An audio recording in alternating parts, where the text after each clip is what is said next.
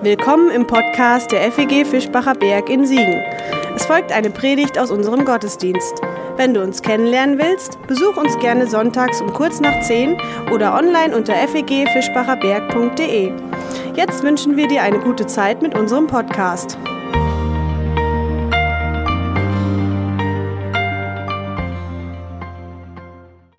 Er öffnet die Schublade in der Kommode seiner Frau greift hinein, holt so ein kunstvoll verpacktes Päckchen hervor, öffnet es und findet darin so einen ganz kostbaren Seidenschal. Den hat er seiner Frau vor einigen Jahren geschenkt. Aber sie hat ihn nie getragen. Sie wollte ihn immer für einen besonderen Anlass aufheben. Man nimmt den Schal so in die Hand, lässt ihn durch die Finger gleiten, wie er sich anfühlt, ist in Gedanken versunken und sagt dann vor sich hin, ich glaube, jetzt ist der Moment gekommen. Er geht zum Bett und legt das Päckchen zu den anderen Sachen, die der Bestatter gleich abholen wird. Das Leben ist zu kurz für später. Ich werde es nie vergessen, der Bäckermeister, der eine Frau hatte, einige Jahre jünger, die sich immer darüber beklagte, dass ihr Mann so viel arbeitet. Du, wir haben so wenig Zeit miteinander. Ich würde gerne so viel mit dir unternehmen. Und er sagte, wenn ich 60 werde an meinem Geburtstag, höre ich auf, dann habe ich Zeit, wir haben genug Geld und wir werden all das machen, was wir jetzt nicht machen können, was zu kurz kam. Der 60. Geburtstag kam und an diesem Tag fiel er tot um. Hier im Siegerland passiert. Das Leben ist zu kurz für später. Mose hat das sehr eindrücklich in Psalm 90 so auf den Punkt gebracht mit diesem markanten Satz. Herr, lehre uns bedenken, dass wir sterben müssen, damit wir klug werden. Und es ging ihm dabei nicht darum, uns eine Heidenangst vor dem Tod einzujagen, sondern zu sagen, mach dir klar, dein Leben ist einmalig und es gibt ein Enddatum. Und von dieser Tatsache her, werde klug, lebe dein Leben, feiere dein Leben. In meiner therapeutischen Praxis mache ich manchmal mit Klienten so eine kleine Übung. Und ich sage, stellen Sie sich vor, das ist sozusagen Ihr Leben, Ihre Lebenslinie. Sie beginnt mit unserer Geburt. Sternchen. Jeder von uns hat diesen Geburtstag. Da fing unsere Lebenslinie an. Und Mose sagt, das Leben hat einen Endpunkt, der Tod. Dafür verwenden wir ja gern so das Kreuz. Ein Todesdatum. Und zwischen unserem ersten Atemzug und dem letzten Atemzug sind wir ja mit allen Widersprüchlichkeiten des Lebens konfrontiert. Lachen, weinen, Abschiede, aber auch Neuanfänge, Streit, aber auch Versöhnung, Lieben, manchmal sogar Hassen. Es gibt hier eintönige Tage, aber auch ganz bunte Tage auf der Lebenslinie. Es gibt Glück, aber auch Schmerz gehört dazu. Und manchmal gleicht unsere Lebenslinie eher so einer Achterbahn, so mit rauf und runter, mit Hochzeiten, aber auch Tiefpunkten. Und es gibt auch wieder Zeiten, da plätschert unser Leben einfach so dahin. Die Tage so verrinnen, ohne dass was Besonderes passiert. Und wie sieht mein Leben so gerade im Moment aus? Manuel hat euch ja so nach euren Träumen mal befragt. Es gibt ein ganz spannendes Experiment. Überleg doch mal, wo du heute am 7.7. 2019 auf dieser Lebenslinie bist. Und versuch einfach mal so gedanklich zu markieren, wo bist du gerade in deinem Leben angekommen? Man kann das rein mathematisch angehen. Die durchschnittliche Lebenserwartung, sagt das Statistische Bundesamt, für einen Mann beträgt 78,31 Jahre. Also statistisch gesehen ist diese Linie für uns Männer 79 Ebbes lang. Jetzt kann ich gucken, wie alt bin ich im Moment. Aha, mathematisch bin ich dann ungefähr hier angekommen. Die Frauen dürfen ein bisschen länger leben. 81, nee, 83,2 Jahre. Ich glaube, das liegt an der guten Pflege der Männer. Also das wäre eine Möglichkeit. Wo bin ich in diesem Leben im Moment, hier und heute? Ich gehe es mathematisch an. Das heißt also, wenn du als Mann gerade 39 bist, bist du genau in der Mitte. Oder als Frau 41 genau in der Mitte. Also die erste Lebenshälfte ist vorbei, die zweite Lebenshälfte hat gerade begonnen. Man kann dieses Gedankenexperiment, also wo bin ich hier und heute in meinem Leben auf dieser Linie, aber auch aus dem Bauch heraus beantworten. Ich habe neulich mit einem guten Freund so darüber gesprochen und er sagte also, mathematisch bin ich hier hinten schon, weil Mitte 60. Aber gefühlt bin ich hier. Und dann habe ich verdutzt geguckt und gefragt, wie kommst du denn da drauf? Sagt er, ja, ich habe den Eindruck, das eigentliche Leben, so was ganz Besonderes liegt noch vor mir. Also voller Erwartung, voller Träume. Während es andere gibt, mathematisch gesehen sind die noch in der ersten Lebenshälfte, gefühlt sind die schon hier hinten. Weil irgendwie ist alles doch schon mehr oder weniger gelaufen. Die Ziele sind erreicht, man hat einen Job, eine Familie, ein Haus, ein Auto, Freundeskreis, seine Freizeitbeschäftigung, ist alles irgendwie geritzt. Vielleicht sagt man dann nur noch, na gut, das, was noch kommt, ist irgendwann die Rente, hoffentlich. Und der Versicherungsvertreter sagt natürlich, Herr, lehre uns bedenken, dass die Rente kommt, auf das wir finanziell vorsorgen und klug handeln. Weiß nicht, ob du aus dem Bauch raus antwortest oder so mathematisch, aber setz doch bitte mal hier so in deinen Gedanken eine Markierung. Wo bist du? Ich mache einfach mal hier einen Strich. Siebter, siebter. 19. Und wenn man diese Zeichnung auf sich wirken lässt, kommen ganz viele Gefühle und so gedankliche Assoziationen. Mein Leben ist also so unterteilt eigentlich in drei Bereiche. Einmal gibt es mein gelebtes Leben, die Vergangenheit. Dann gibt es das Leben, das noch vor mir liegt. Und es gibt das Leben im Augenblick, im Hier und Jetzt.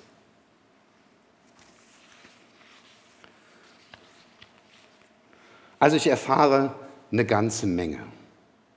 Jeder von uns hat auf jeden Fall schon tüchtig Wegstrecke hinter sich gebracht. Manche mehr, manche weniger. Aber hier liegt für uns alle schon eine ganze Menge drin. Und es kann sein, dass mein gelebtes Leben mit seinen Erfahrungen, Prägungen dazu führt, dass ich in der Gegenwart irgendwie merke, das blockiert mich für die Zukunft oder alte Gefühle holen mich immer wieder ein. Und so kann die Vergangenheit tatsächlich die Gegenwart beschweren und geradezu eine Blockade auch für die Zukunft sein. In ganz vielerlei Hinsicht. Und da ist es sehr wichtig, dass ich nochmal zurückschaue auf das gelebte Leben. Was ist da so alles passiert? Was hat mich geprägt? Meine Geschichte, meine Familie, meine christliche Prägung oder meine atheistische Prägung, meine Erfahrung in Beziehung, mein Denken über mich selbst. Und dann kann es gut sein, nochmal zurückzugehen, so an manche Punkte meiner Vergangenheit, das nochmal anzuschauen, zu bearbeiten, zu überwinden. Und das Tolle ist, Gott ist ja ein Gott, für den Vergangenheit Gegenwart ist, für den Zukunft Gegenwart ist und den ich deshalb mitnehmen kann. An diese Orte, die mir vielleicht Schweres aufgebürdet haben, wovon ich merke, das schleppe ich immer noch mit mir mit. Lehre uns bedenken, dass wir sterben müssen, auf dass wir klug werden. Diese Lebensklugheit kann einmal darin bestehen, tatsächlich, dass man seine Geschichte, sein gelebtes Leben bis heute nochmal reflektiert. Vor allen Dingen aber, dass man an einen Punkt kommt, wo man wirklich Frieden damit schließt, mit seinem bisherigen Leben. Das könnte ein Aspekt von Lebensklugheit sein.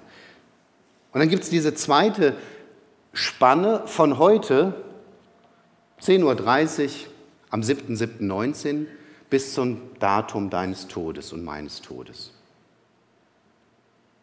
Da liegt noch Leben vor uns, die Zukunft.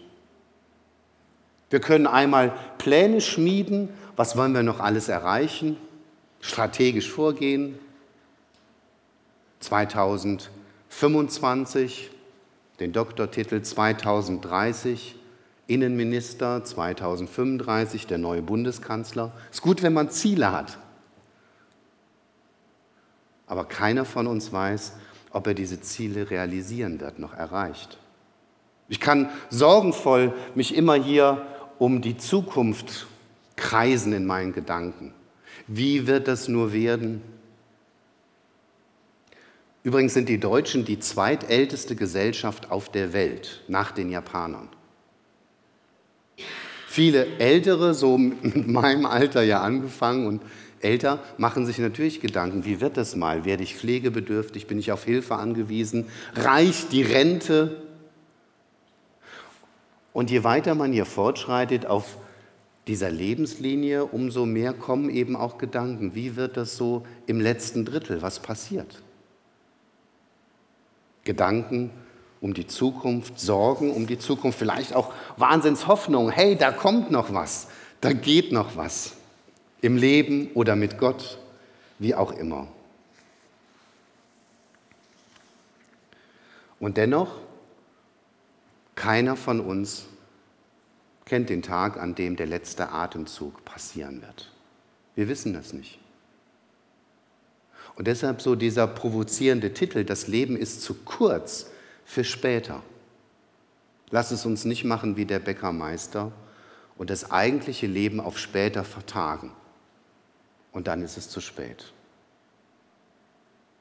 Und vielleicht ist das ja genau äh, der spannende Punkt, das Hier und Jetzt. Das Leben in der Gegenwart. Also achtsam zu sein für den Moment. In der Psychologie gibt es eine sogenannte ähm, Rosinenübung. Ich habe die abgewandelt in die Gummibärchenübung, finde ich sympathischer. Also normalerweise so, wenn man Gummibärchen isst, wenn man die ja so eins nach dem anderen, ne? total lecker, vielleicht guckt man noch, ach rot, gelb. Jeder hat so sein Lieblingsgummibärchen und ohne groß zu beachten, schwuppdiwupp, ist so eine halbe Tüte leer. Die Rosinenübung soll einen lehren, so ganz bewusst im Hier und Jetzt, das, was ich tue, wirklich mit allen Sinnen zu tun. Und dazu lade ich euch mal ein. Ich habe nämlich ganz viele Gummibärchen mitgebracht. Jeder von euch bekommt eins. Wer Hunger hat, darf auch zwei oder drei nehmen. Manuel und ich verteilen die mal gerade und dann erkläre ich euch die Übung. Bitte nicht gleich in den Mund und runterschlucken.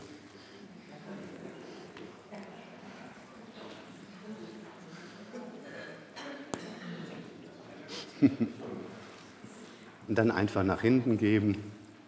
Ach komm, hier. Wisst ihr?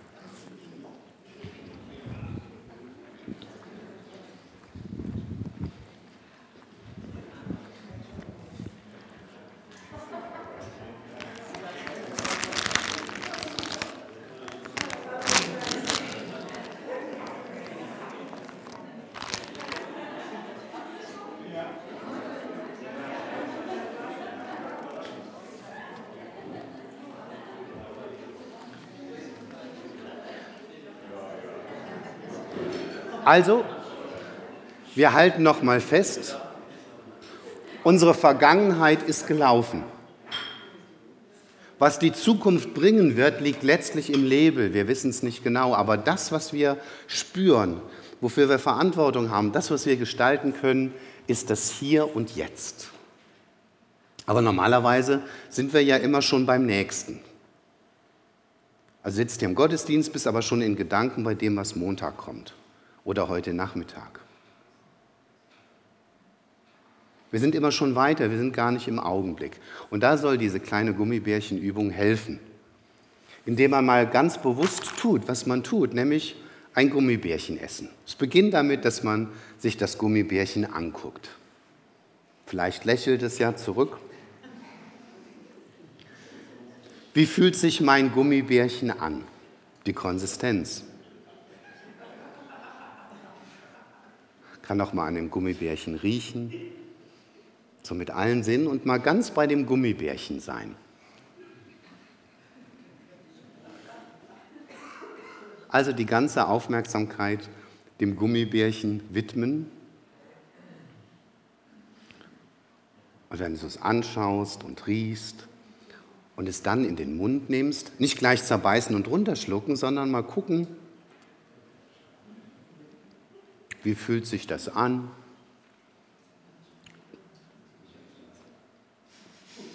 Wie schmeckt das? Also welcher Geschmack ist da?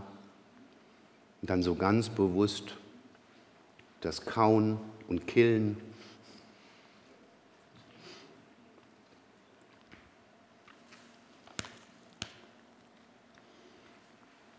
Das ist eine ganz kleine Übung, die uns vor Augen führt, wie wichtig das ist, im Augenblick auch zu leben. Oder im übertragenen Sinne, auch im Hier und Jetzt. Das ist das, was ich hier und heute tue, was heute meine Aufgabe ist, die Begegnung, die ich heute habe mit anderen Menschen. Das, was heute zwischen dem Himmel und mir passiert, das bewusst zu erleben, darauf so den Fokus meiner Sinne zu richten, meine Gedanken, eben achtsam zu sein.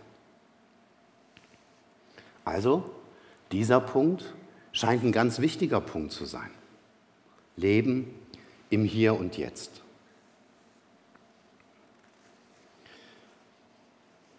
Aus diesen Tatsachen, die ich beschrieben habe, die Vergangenheit ist gelaufen, die Zukunft können wir nicht wirklich bestimmen. Wir können sie erhoffen, versuchen zu planen und dennoch wissen wir nicht, wie unsere Zukunft aussieht und wann sie endet. Der Tod setzt dem Ganzen einen Endpunkt. Wir sind Meister im Verdrängen dieser Tatsache. Es gibt so diesen Unsterblichkeitswahn. Das heißt, ich glaube, das betrifft immer nur die anderen, aber nicht mich. Die anderen, die sterben, aber ich nicht. Der Tod wird verdrängt aus der Gesellschaft. Sterbebräuche geraten immer mehr in Vergessenheit. Man will mit dem Tod nicht konfrontiert werden, weil der kratzt ja auch daran, dass mein eigenes Leben endlich ist. Oder wir machen es wie Woody Allen, der gesagt hat, ich habe keine Angst vor dem Tod, ich will nur nicht da sein, wenn er kommt. Aber, Herr, lehre mich bedenken, dass ich sterben muss, damit ich klug werde für dieses Leben, für diese Spanne, auch für das Hier und heute, das Hier und Jetzt. Und für mich leiten sich daraus so zwei ganz zentrale Botschaften ab. Das eine ist eine Trostbotschaft und das andere ist eine sehr herausfordernde Botschaft. Zuerst zu der tröstlichen. Dass mein Leben mit allem, was dazugehört, meine Vergangenheit, meine Gegenwart und meine Zukunft in Gottes Händen liegt. der bekannte Bibelvers, Psalm 31, Vers 16, meine Zeit steht in deinen Händen, Gott. Der geht übrigens noch weiter. Errette mich von der Hand meiner Feinde und von denen, die mich verfolgen. Also, der Psalmbeter damals hat gedacht, also das ist total wichtig, Gott überblickt alles, auch meine Zeit. Und ich habe es im Moment äh, ziemlich heftig. Da gibt es Feinde, da gibt es Verfolger. Derjenige fühlte sich sehr, sehr bedrängt und da war das wirklich sehr tröstlich, beten zu können, aber Gott, meine Zeit, mein Leben liegt ja doch in deiner Hand. Ich finde es sehr, sehr anstrengend, ein Leben zu leben, das nur in meiner Hand liegt. Wie will ich damit umgehen, was hier alles so passiert ist? Wir haben vorhin so ein tolles Lied gesungen über, über Vergebung. Aber wenn es in meiner Hand bleibt und ich auch diese Zeit der Fehler, des Schuldigwerdens nicht, nicht in seine Hand abgeben kann, boah, wie anstrengend ist das denn? Oder auch die Gedanken um die Zukunft. Also wenn, wenn ich die Zukunft in der Hand habe, meine Zukunft nur in meinen Händen steht, dann kommen da Schweißperlen auf meine Stirn. Wie soll ich das hinkriegen? Wie wird das werden? Boah, ich muss noch mehr Vorsorge treffen, noch mehr Ängste haben. Meine Zeit steht in deinen Händen. Ich finde das total erlösend und entspannt wirklich zu sagen, und Gott, das Vergangene in deiner Hand. Das, was kommen wird, du weißt das. Meine Tage sind in deiner Hand. Und auch hier und heute bin ich in deiner Hand. Sehr, sehr tröstlich. Während ein Leben, wo ich meine Zeit nur in meinen Händen habe, unheimlich anstrengend ist. Und dann gibt es da eben auch diese Verfolger, es gibt auch die Zeiträuber. Und wenn es nur der Stress ist, von dem ich merke, der, der saugt mir Lebensqualität und Lebenskraft ab. Oder ungute Beziehungen, die, die mir die Freiheit nehmen, die mich binden, Abhängigkeiten in Beziehungen. Viele Möglichkeiten, viele Verfolger gibt es hier von denen der Psalmist spricht. Und deshalb, wie gut, meine Zeit in deiner Hand. Die zweite Botschaft, die ist sehr, sehr herausfordernd. Die heißt nämlich, lebe dein Leben im Hier und Jetzt auf eine Art und Weise, dass du es morgen nicht bedauerst. Das bedeutet dieses, lehre uns bedenken, dass wir sterben müssen, auf dass wir klug werden. Also lebe im Hier und Jetzt auf eine Art, dass du, wenn du in der Zukunft zurückschaust, auf diese vielen Hier und Jetzt Tage, dass du nichts bedauerst, sondern es rund ist. Und ich finde, da hilft uns die Tatsache des Todes so ganz enorm dass wir vor Augen haben, es gibt nur dieses eine Leben, das Gott mir anvertraut hat. Diese eine Zeit. Und es ist kostbar, das Leben. Jeder Tag ist kostbar. Und deshalb das Leben auf eine Art leben, dass ich irgendwann mal so wie im alten Israel hoffentlich so reich und lebenssatt mich in Gottes neue Welt verabschiede. Und es gibt ein Phänomen, dass nämlich jeder Mensch auf seiner Lebenslinie irgendwann so etwas wie einen Weckruf erlebt. Also wo einem genau das bewusst wird, ich habe nur dieses eine Leben, was, was mache ich eigentlich damit? Oder was habe ich damit gemacht? Was will ich damit machen? So ein Weckruf kann auch bedeuten, dass so eine Berufung von Gott herkommt. Hey, ich liebe dich. Ich brauche dich. Ich habe ich hab eine Herausforderung für dich, eine Berufung für dich. Jeder Mensch erlebt es einmal, zweimal, dreimal. So ein Wachrüttelruf kann auch darin bestehen, dass man einen ganz nahestehenden Menschen verliert an den Tod. vielleicht viel zu früh und dass man selber auf einmal sich damit auseinandersetzt, was mache ich mit meinem Leben? Auch meins ist endlich. Man wird wachgerüttelt oder durch eine Krise. Und das ist gut so. Menschen, die aufgrund einer unheilbaren Erkrankung wissen, die Tage sind gezählt. Die verändern zu einem hohen Prozentsatz ihr Leben, und zwar auf radikale Art und Weise. Unheilbar kranke Menschen, die wissen, meine Zeit ist so begrenzt, die überlegen sehr genau, und was will ich mit dieser Zeit noch anfangen? Lehre uns bedenken, dass wir sterben müssen, auf dass wir klug werden.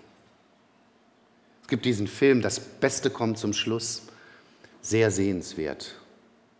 Jack Nicholson, Morgan Freeman, zwei ungleiche Männer, beide unheilbar erkrankt, treffen im Krankenhaus aufeinander. Der eine Milliardär, der andere lebensklug und erfahren. Und dann beschließen sie, als sie Chemo und so hinter sich haben und sie haben noch Zeit vor sich, eine Löffelliste abzuarbeiten. Also was wollen wir noch alles erleben, bevor wir den Löffel abgeben? Dann machen sie die verrücktesten Dinge. Fliegen um die halbe Welt und so weiter. Und hinter jedem Traum dann ein Häkchen, wenn sie ihn erfüllt haben. Vielleicht ist das ein kleines bisschen Lebensklugheit, das nicht auf später zu verschieben, sondern hier und heute oder bald oder jetzt deinen Träumen nachzugehen. Im Großen wie im Kleinen. Vielleicht aber auch auf die Erwartungen, die alle möglichen Menschen an dich richten, zu pfeifen. Also wenn du wüsstest, du hast nur noch ein halbes Jahr, da wäre dir doch nicht mehr so wichtig, was denken die anderen. Es wird in den Hintergrund treten. Die Menschenfurcht wäre nicht mehr so ausgeprägt. Du würdest sagen, und das ist meine Zeit und da entscheide ich jetzt. Lebensklugheit. Steve Jobs hat ja auch so einen Weckruf erlebt, die Diagnose Bauchspeicheldrüsenkrebs. Letztlich ist er auch an diesem Krebs ja gestorben. Und nach der Konfrontation damit, dass er schwer krank ist, hat er Erfahrungen gemacht und die gibt er an Studenten weiter, an Absolventen einer Uni in einer denkwürdigen Rede von Steve Jobs. Ich lese euch ein paar Sätze vor. Er sagt zu den Studenten, ihre Zeit ist begrenzt, also vergeuden Sie sie nicht, um das Leben eines anderen zu führen. Lassen Sie sich nicht von Dogmen gefangen nehmen, lassen Sie sich nicht durch den Lärm der anderen Meinungen Ihre eigene innere Stimme ertränken. Und das Wichtigste, haben Sie den Mut, Ihrem Herzen und Ihrer Intuition zu folgen. Diese beiden wissen schon irgendwie, was sie wirklich werden wollen. Alles andere ist sekundär. Bemerkenswert. Und Steve Jobs erzählt dann auch in dieser Rede, dass er schon als Student sich vorgenommen hat, jeden Tag so zu leben, als sei es der letzte seines Lebens. Und abends sich die Kontrollfrage gestellt hat, und war der Tag rund?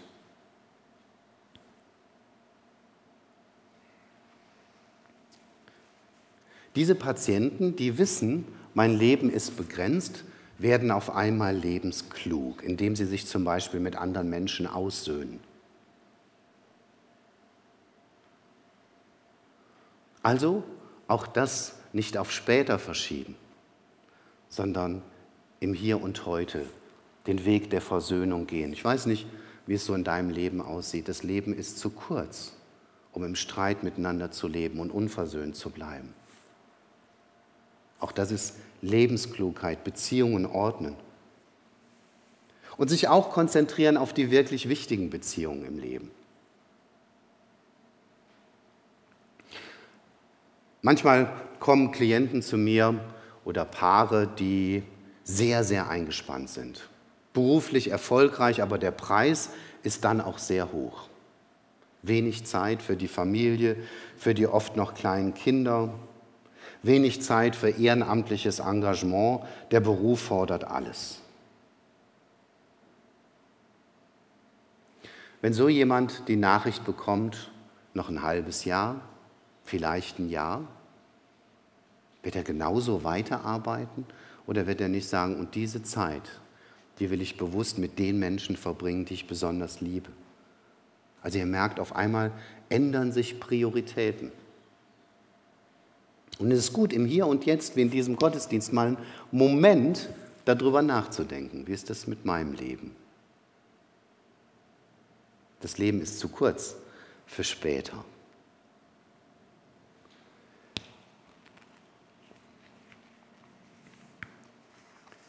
Ein ganz wichtiger Punkt nach diesem ähm, Meine Zeit steht in deinen Händen und da gibt es die Verfolger, ist dann davon die Rede, dass der Psalmist sagt, und Gott, dein Antlitz scheine über mich. Und bitte helfe deinem Knecht auf seinem Weg. Mach es mal so. Glaube, dass wir von Gott besonnt sind auf unserem Weg. Das bedeutet ja, vor seinem Angesicht zu leben oder dass sein Angesicht uns leuchtet. Dass dieser Weg auch erhellt ist. Und dass Christus sozusagen die Wolken zwischen unserer Lebenslinie und Gott vertrieben hat. Unser Leben ist besonnt. Vergangenheit, Zukunft aber auch im Hier und Jetzt sind wir besonnt. Ein Zusammenhang, der immer wieder auftaucht, ist der der Relation von Todesangst zu gelebtem Leben. Wenn jemand hier ist und das Gefühl hat, eigentlich habe ich mein Leben gar nicht so richtig gelebt. Ich wurde mehr gelebt. Oder ich habe mich immer nur angepasst, versucht die Erwartung anderer zu erfüllen, versucht irgendwie auch fromm dazu zu passen. Aber eigentlich habe ich nicht wirklich das getan, wonach mir war, wo ich gespürt habe, äh, dahin drängt mich mein Herz. Oder das ist etwas, wozu Gott mich ruft. Wenn hier ein Bedauern ist über das bisherige Leben, wird hier eine große Angst vor dem Tod sein. Also Menschen, die nicht ihr Leben leben, das sie von Gott anvertraut bekommen haben und es wirklich ausleben, mutig, werden eine große Angst vor dem Tod haben. Und die wird sich auf die eine oder andere Art und Weise auch zeigen im Alltag. Umgekehrt, wer das Gefühl hat, mein Leben ist rund, ich lebe mein Leben, was Gott mir anvertraut hat, Im Hier und Jetzt, an jedem Tag habe ich das Gefühl, doch, ich mache genau das, wozu ich berufen bin. Das passt. Derjenige wird viel, viel weniger Angst haben, dass dieses Leben auch einen Endpunkt hat. Und manchmal passiert das, dass man dann im Gespräch ist und jemand erzählt, hier gibt es viel Bedauern in der Rückschau, was schiefgelaufen ist, wo man das eigene Leben zurückgehalten hat, wo man Träume hat nicht leben dürfen oder wo man auch öfter auf eine geistliche Art geprägt wurde, die das Leben eher abgeschnürt als geweitet hat. Und dann blickt man zurück und bedauert. Und tatsächlich sage ich dann, ja, das, das lässt sich nicht mehr ändern, das ist gelaufen. Aber ob Sie in fünf Jahren auf die letzten fünf Jahre zurückblicken und immer noch dieses Gefühl von Bedauern haben, das liegt heute in ihrer Verantwortung. Und das finde ich spannend. Was bedeutet das in geistlicher Hinsicht? So das, was jetzt vor mir liegt. Das so zu leben, dass ich sage, ja, das war erfrischend, das war echter Glaube, das war ein Ringen mit Gott. Das war ein Es wagen mein Glauben zu bekennen auf unterschiedliche Art und Weise? Oder wird es so sein, dass du in fünf Jahren wieder zurückschaust und sagst, naja, das lief genauso auf Sparflamme wie vorher? Und das ist die große Herausforderung. Lebe dein Leben im Hier und heute so, dass du es morgen in der Rückschau nicht bedauerst. Das ist so die Kontrollfrage über die Qualität des Lebens. Und wie gesagt, es geht mir nicht darum, so, ja, werde deines Glückes Schmied, sondern immer auch im Zusammenhang, meine Zeit, deine Zeit steht in seinen Händen. Und vielleicht ist das ja genau das Spannende, hier und heute mit ihm zusammen zu gucken, was ist heute dran. Oder Gott, was bewegt dich im Blick auf morgen und wo bin ich Teil deines Projekts für morgen? Sich damit zu beschäftigen, was ist meine Berufung für mein Leben? Was macht mein Leben einmalig und unverwechselbar? Und das mutig zu tun. Ich wünsche euch gute Gedanken im weiteren Nachdenken. Seid getröstet. Unsere Zeit steht in Gottes Hand und die ist stark und liebend. Aber lasst euch euch herausfordern, wirklich ein Leben zu leben, das deinem Herzen folgt und dem Ruf Gottes. Amen. Das war's für heute. Um keine neue Folge zu verpassen, kannst du den Podcast einfach auf deinem Smartphone abonnieren. Mehr Informationen findest du unter fegfischbacherberg.de. Wenn es dir gefallen hat, lass uns gerne einen Kommentar oder eine Bewertung da und sag es weiter. Tschüss und vielleicht bis zum nächsten Mal.